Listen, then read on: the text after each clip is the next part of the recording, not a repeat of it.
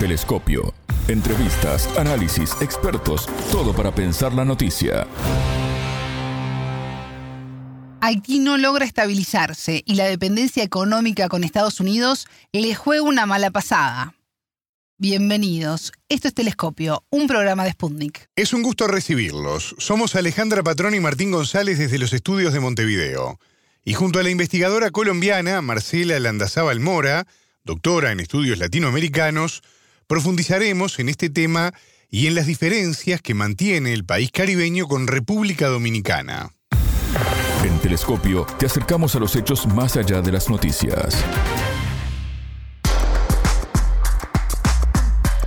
Haití se desangra en medio de una crisis humanitaria sin precedentes, cercado por el accionar de violentas pandillas, fragilización política, problemas fronterizos, dependencia económica, racismo y la ayuda humanitaria que se diluye en el camino por los altos niveles de corrupción. El magnicidio del presidente haitiano Jovenel Moïse en julio de 2021 generó una ola de terror y gran parte del país es controlado por pandillas que proliferan ante el desmantelamiento de las instituciones. El país caribeño no logra superar una situación social, política y económica muy crítica, con problemas en el acceso al agua potable, alimentos y combustibles. La violencia se dispara con acciones de pandillas y la necesidad ciudadana de sobrevivir al hambre y la pobreza. Entre octubre de 2022 y junio de 2023, la Policía Nacional de Haití registró cerca de 2.800 asesinatos, afectando a mujeres y a menores. Según las autoridades, los secuestros aumentaron con cerca de 1.500 casos. La entrevistada. Para profundizar en este tema, ya tenemos en línea a la investigadora colombiana Marcela Landazábal Mora, doctora en estudios latinoamericanos. Marcela, bienvenida, ¿cómo estás? Qué gusto recibirte. Muy bien, Alejandra. Un saludo para ti y para toda la audiencia. Marcela, la situación de violencia en Haití se intensifica con el correr de los meses.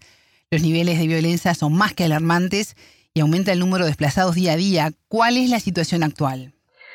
Bueno, como dices, el número de desplazados ha aumentado. Ya llevamos en este año 200.000 personas desplazadas por la situación de violencia.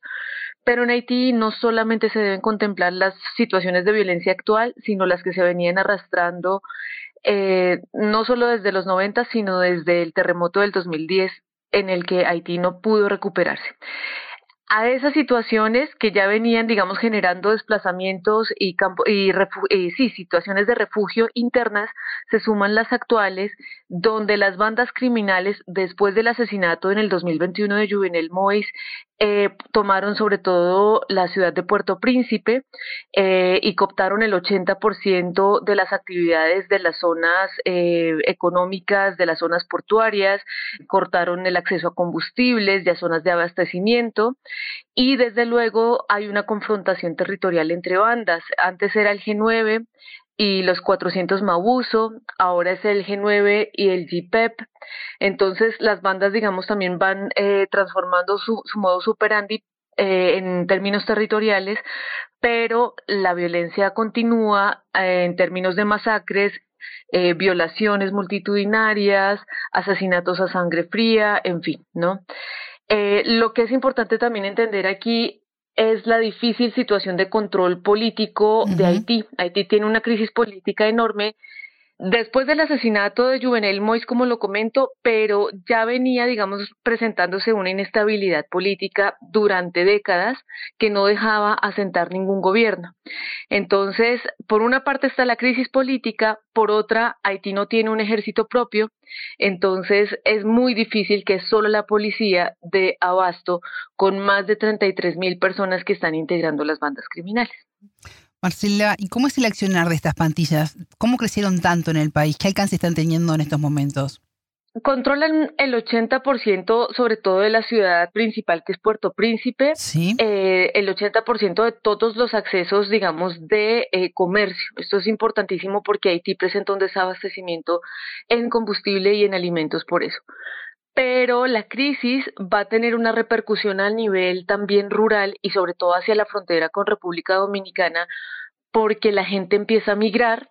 Normalmente el primer lugar de migración históricamente, incluso desde las dictaduras, ha sido República Dominicana y desde ahí algunos se quedan y luego u otros van para otras partes del Caribe o de América Latina buscando llegar a Estados Unidos, fundamentalmente. El problema es que las bandas, eh, digamos, ejercen poderes urbanos que luego se van, eh, generan desplazamientos hacia zonas rurales y las zonas rurales también tienen desabastecimiento de alimentos. Por ejemplo, el gobierno antes del asesinato de Juvenel Mois había dispuesto un programa para hacer un acueducto donde se repartiera el río fronterizo, que es el río Masacre con República Dominicana, y hay desabastecimiento de agua. Entonces, hay desabastecimiento en las zonas eh, urbanas, ya hay desabastecimiento en las zonas rurales. Eh, no se puede, digamos, eh, tener un control específico sobre la población, sobre el desplazamiento, y las bandas criminales fundamentalmente actúan bajo principios de eh, comercio de narcotráfico y armamento ilegal. ¿No? O sea, son bandas criminales que no tienen ningún tipo de proceder político, son bandas que tienen también miembros infiltrados de la antigua policía, entonces el control se hace muy difícil porque ellas ya conocen también la inteligencia propia de la policía haitiana. Entonces ahí, digamos, tenemos un problema gigante. Entre octubre de 2002 y junio de 2023, la Policía Nacional de Haití registró cerca de 2.800 asesinatos, eh, afectando principalmente a mujeres y menores. Tú hablabas algo de eso al comienzo de la entrevista. Eh, los secuestros aumentaron con cerca de 1.500 casos. Leí un informe de Naciones Unidas donde se detalla eh, parte del accionar del movimiento civil de vigilancia Huacale dedicado a perseguir a las pandillas. Según Naciones Unidas, se calcula que Huacale mató a casi 400 presuntos miembros de bandas entre el 24 de abril y el 30 de septiembre. ¿Esto contribuye a calmar la situación o la exacerba? ¿Cómo ves esta, esta acción? Pues el problema es que sí hay formas de resistencia, digamos, comunitaria que se agarran su, la justicia por sus propias manos.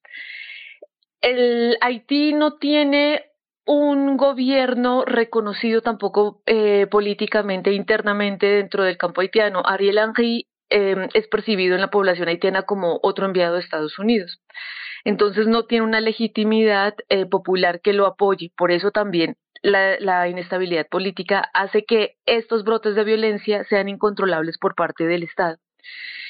Generalmente también hay que ver que las formas de, violencia que se están generando tienen otra repercusión y es la salida de la migración. Pero la migración va a generar un golpe de vuelta y es que hay mucha gente tanto retornada como deportada. Y entonces ah, se crea un círculo vicioso porque la comunidad internacional no tiene, digamos, o no quiere asumir de cierta manera la capacidad para, para acoger población haitiana, sobre todo los países de la región, sobre todo de República Dominicana, y los devuelven. Y esta gente generalmente es muy posible que vuelva y caiga presa de las mismas bandas o de los mismos atentados y se vuelvan a generar estos brotes, digamos, de, de contención social al interior de la población haitiana. Por ejemplo, también hubo un caso de gente que pertenecía a las iglesias em, cristianas evangélicas, también tienen una presencia importante y las protestantes en Haití. Y a veces las mismas comunidades de las iglesias se organizan para que ya las bandas criminales no estén asediando sus territorios. Pero aquí viene, digamos, en respuesta, las bandas criminales hacen o cometen otros atentados enormes y la, la violencia se va a recrudecer. Fundamentalmente, no hay posibilidad que la población se autocontrole ni, ni tenga la capacidad de controlar las bandas. Debería ser el gobierno, pero el gobierno no tiene legitimidad política. Entonces, eh, ahí, digamos, es este juego, ese círculo vicioso que tiene una crisis que se representa fundamentalmente ya sea en expulsión y en migración forzada. Más de 150.000 haitianos fueron retornados forzosamente desde países vecinos en lo que va de este año 2023 muchos de ellos sin identificación adecuada, lo cual complica su proceso de reintegración. ¿Cómo está impactando esto a la estructura social del país? Em, es fuerte porque, de hecho, el, panorama migratorio haitiano viene creciendo en la región desde el 2016, porque hay, digamos, una, una debilidad económica muy fuerte en la isla y las migraciones masivas se fueron extendiendo hacia América del Sur y luego en América del Sur ya no pudieron seguir recibiendo población haitiana y ahora vienen hacia América del Norte buscando salida a Estados Unidos. Luego tenemos los estatutos de deportación o de retorno. Pero aquí hay un juego humanitario que es importante entender. Una cosa es ser deportado, que tiene una cierta implicación eh, penal o, eh, y jurídica a nivel internacional, y la otra es ser retornada.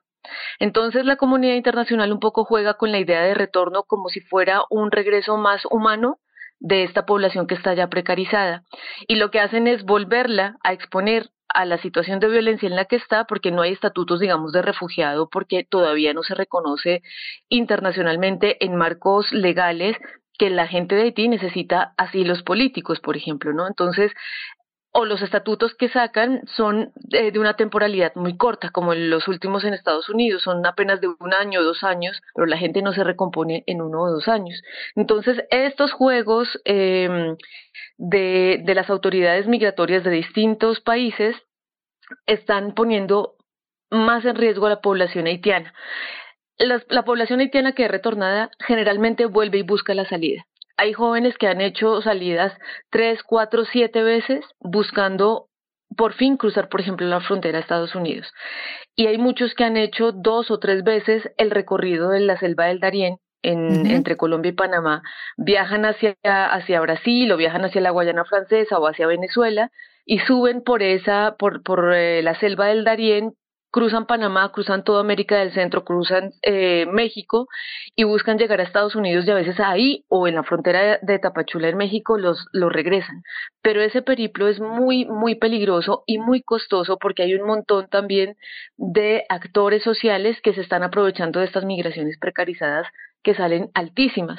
Ahora, la población haitiana generalmente es una población que sí se mueve en una red de diáspora. Su diáspora no solamente es una, una población dispersa, sino que mantienen contacto eh, familiar, contacto entre amigos y buscan moverse y protegerse en red. Pero, por ejemplo, los riesgos que tienen son caer presas de secuestros en los países a los que van, secuestros por bandas eh, locales, por ejemplo, aquí en México, a veces han caído presas del narcotráfico, de secuestros del narcotráfico, eh, si no siguen las rutas que ellos ya tienen trazados de otra manera, ¿no? Si se unen, por ejemplo, a otros eh, convoy de migrantes. Entonces, generalmente, en, un panorama general, todo este juego de retorno eh, humanitario pues no, de humanitario tiene muy poco realmente porque lo que hace es generar círculos eh, de exposición y de precarización para los migrantes. La Organización Internacional para las Mujeres y el gobierno de Haití solicitaron 21 millones de dólares a Estados Unidos para garantizar mejores condiciones en los albergues y contar además con servicios de protección para los desplazados. Eh, ¿Cómo evalúas este pedido, Marcela? ¿Soluciona el tema o es un simple parche que además aumenta la dependencia con Washington? Así es, es lo segundo, creo, lo que comentas, porque em, de hecho fueron, digamos, estos 21 millones están en el marco de una petición mucho más grande, que son eh, el envío de 65 millones en total para también abastecer la ayuda eh, militar a la policía, la ayuda de armamento a la policía y de refuerzo del entrenamiento a la policía haitiana, y luego otros 100 millones eh, que van a estar distribuidos también para acciones humanitarias y, eh, y robustecer capacidad de seguridad. Pero entonces, ¿cuál es el doble juego aquí, la doble retórica? Por una parte está la cuestión humanitaria con albergues y todas estas cuestiones, y por otra parte el reforzamiento aparentemente militar que en Estados Unidos se traduce no en enviar tropas, sino en enviar dinero y armamento. O sea, seguir multiplicando también pues la guerra, de cierta manera, la guerra interna. Ahora, el problema con Haití, Haití es el país más asistido de la región, quizá del mundo, y lo que se destina para Haití generalmente en, se va quedando en todos los intermediarios de la cadena y al gobierno haitiano generalmente le llega un 1, de un 1 a un 3%, o sea, le llega muy poco. Y eso lo tiene que distribuir en las ayudas humanitarias solamente. Ahora, si le llega armamento con bandas que trafican ilegalmente armamento, pues no me imagino qué va a pasar. Y si esas, y si supuestamente ese armamento realmente llegue a manos de la policía o no, por ejemplo, ¿no? Hay otra cuestión aquí y es eh, lo que comentaba al principio y es esa alianza entre Henry y Estados Unidos, ¿no? Eh, Ariel Henry es visto como básicamente un embajador de Estados Unidos en su propio país, ¿no? No, no hay una, no hay una legitimidad eh, popular y política que lo reconozca. Entonces, eso hace que la dependencia con Estados Unidos se siga prolongando y el asistencialismo no es, eh, digamos, nunca la vía para que un país em, fragilizado como Haití se recupere, porque lo que genera son cadenas de dependencia como las que ha tenido Haití desde el 86, cuando la dictadura Duvalier desaparece. Entran, digamos, el problema también de Haití, y esto hay que reconocerlo, es una cuestión histórica, o sea, desde su propia independencia en 1804, fue condenado, castigado por la deuda externa que Francia le impuso, una deuda casi impagable, que hasta hace muy pocos años se condonó su mayor parte, y luego eh, tienes las, los periodos de invasión estadounidense, luego están las dictaduras que seguían también mancomunadas con Estados Unidos y luego la vuelta a la democracia que nunca llegó realmente la democracia. Entonces toda esa fragilidad histórica se viene arrastrando y desde luego la cadena de dependencia es un hábito también en, en la forma política haitiana y es muy difícil que Haití eh, resurja y se organice sí siempre va a tener intervención. Esta cuestión del gobierno, la propuesta también del gobierno estadounidense va acompañada con eh, la petición o con la aceptación de una propuesta que tuvo Kenia, que es un país que sí ha tenido, digamos, una historia en intervenciones humanitarias, eh, sobre todo en Somalia y el Congo, en, en la parte del África, pues más reconocida en su región.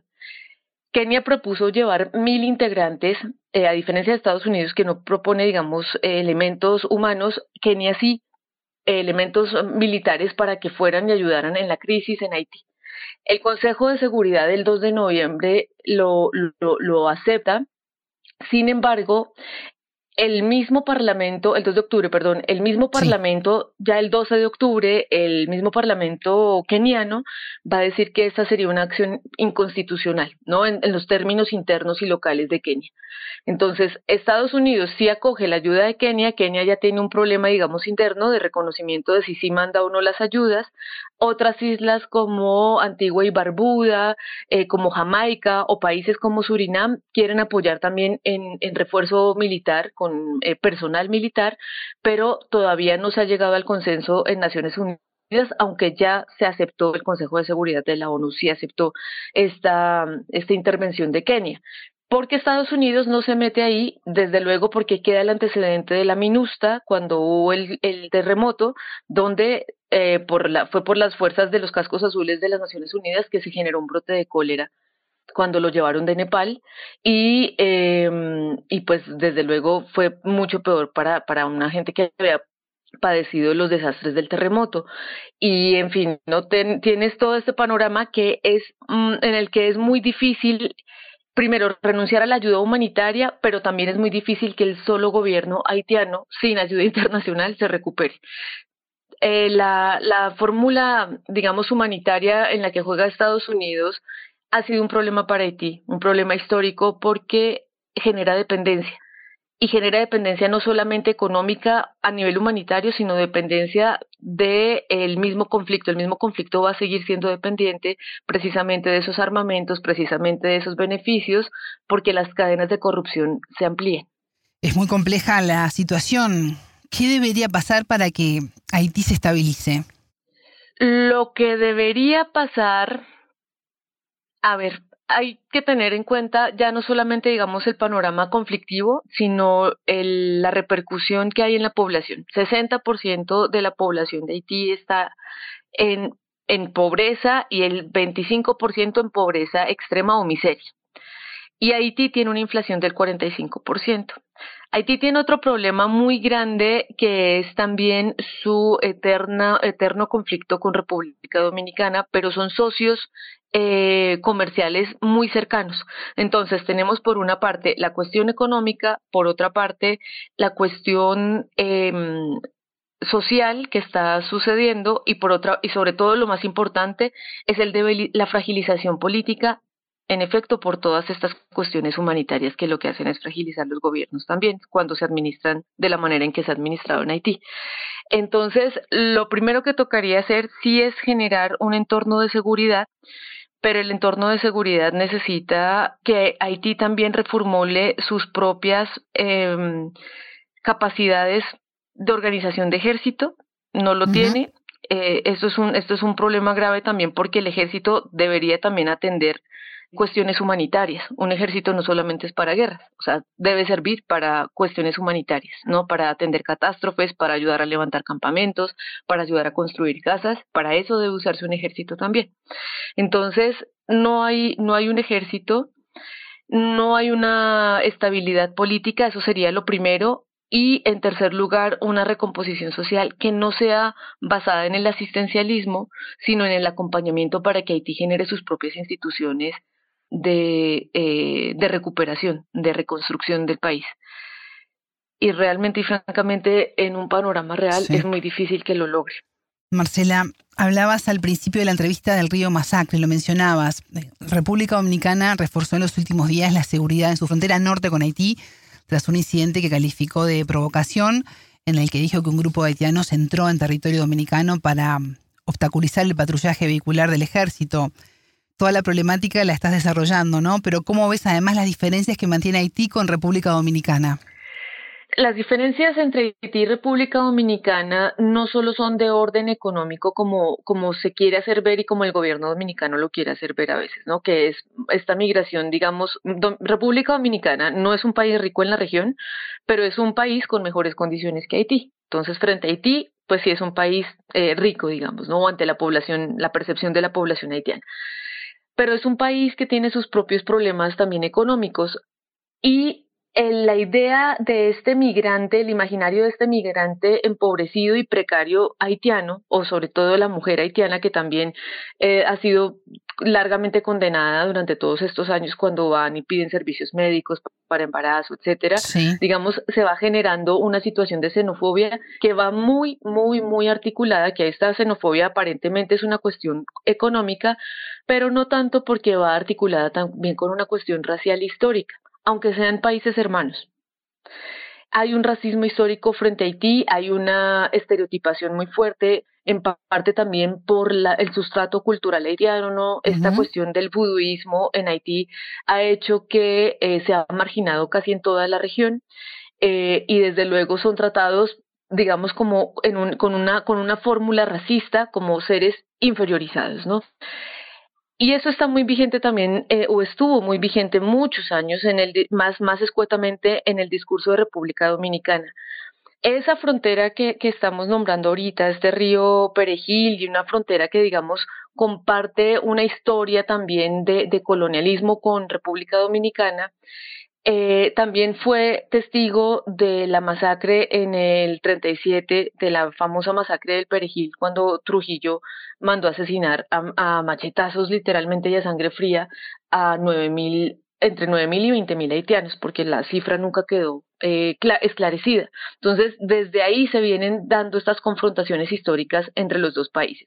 Lo que vemos hoy día, desde luego, es el desespero de la población haitiana y necesitan pasar a Haití en República Dominicana hay, un, hay más de 500.000 haitianos viviendo eh, de manera regular, pero muchos más viviendo de manera irregular. Entonces también debe ser muy visible para una población de 12 millones de habitantes que son República Dominicana, pues tener casi un millón de, de, población haitiana, ¿no? Es, es, muy visible, digamos, esa, esa porción en la isla.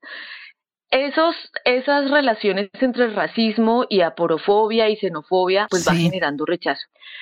Hace que la gente de Haití mm, necesite emigrar a países incluso más lejanos, como lo fueron Cuba en su momento, como lo fueron Barbados, las Bahamas, en fin, y, eh, y hace que la gente haitiana tome estas rutas tan peligrosas como la que te describía, que va pasando por la selva del Darién, sube por eh, América del Centro y sube hacia Norteamérica, porque ese, ese conflicto de entre República Dominicana y Haití no se queda solamente en las islas, es un conflicto que tiene también una repercusión regional. Y al principio esa cuando en los años 50, 70, en las épocas de dictadura, eso solamente lo contenía el Caribe Ya después, en, el 2000 y con las catástrofes, eh, con los desastres naturales, ya se ve los ecos de ese conflicto a nivel regional pero la cuestión, la diferencia entre República Dominicana y Haití es una cuestión que sí tiene unos, unos ecos mucho más grandes, más afuera, se exteriorizan más eh, que las propias islas, no se contienen en ese lugar.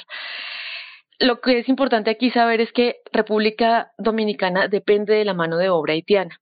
Entonces, si le quitas ese, aunque se rechace esa migración, es un poco lo que pasa con Estados Unidos, México. Se rechaza esa migración, pero se necesita, porque la infraestructura de República Dominicana no puede crecer sin esa mano de obra, ¿no? Entonces hay este juego muy maniqueo de rechazo, pero a la vez de dependencia. Marcela Landazábal Mora, investigadora colombiana y doctora en estudios latinoamericanos, muchas gracias por estos minutos con Telescopio.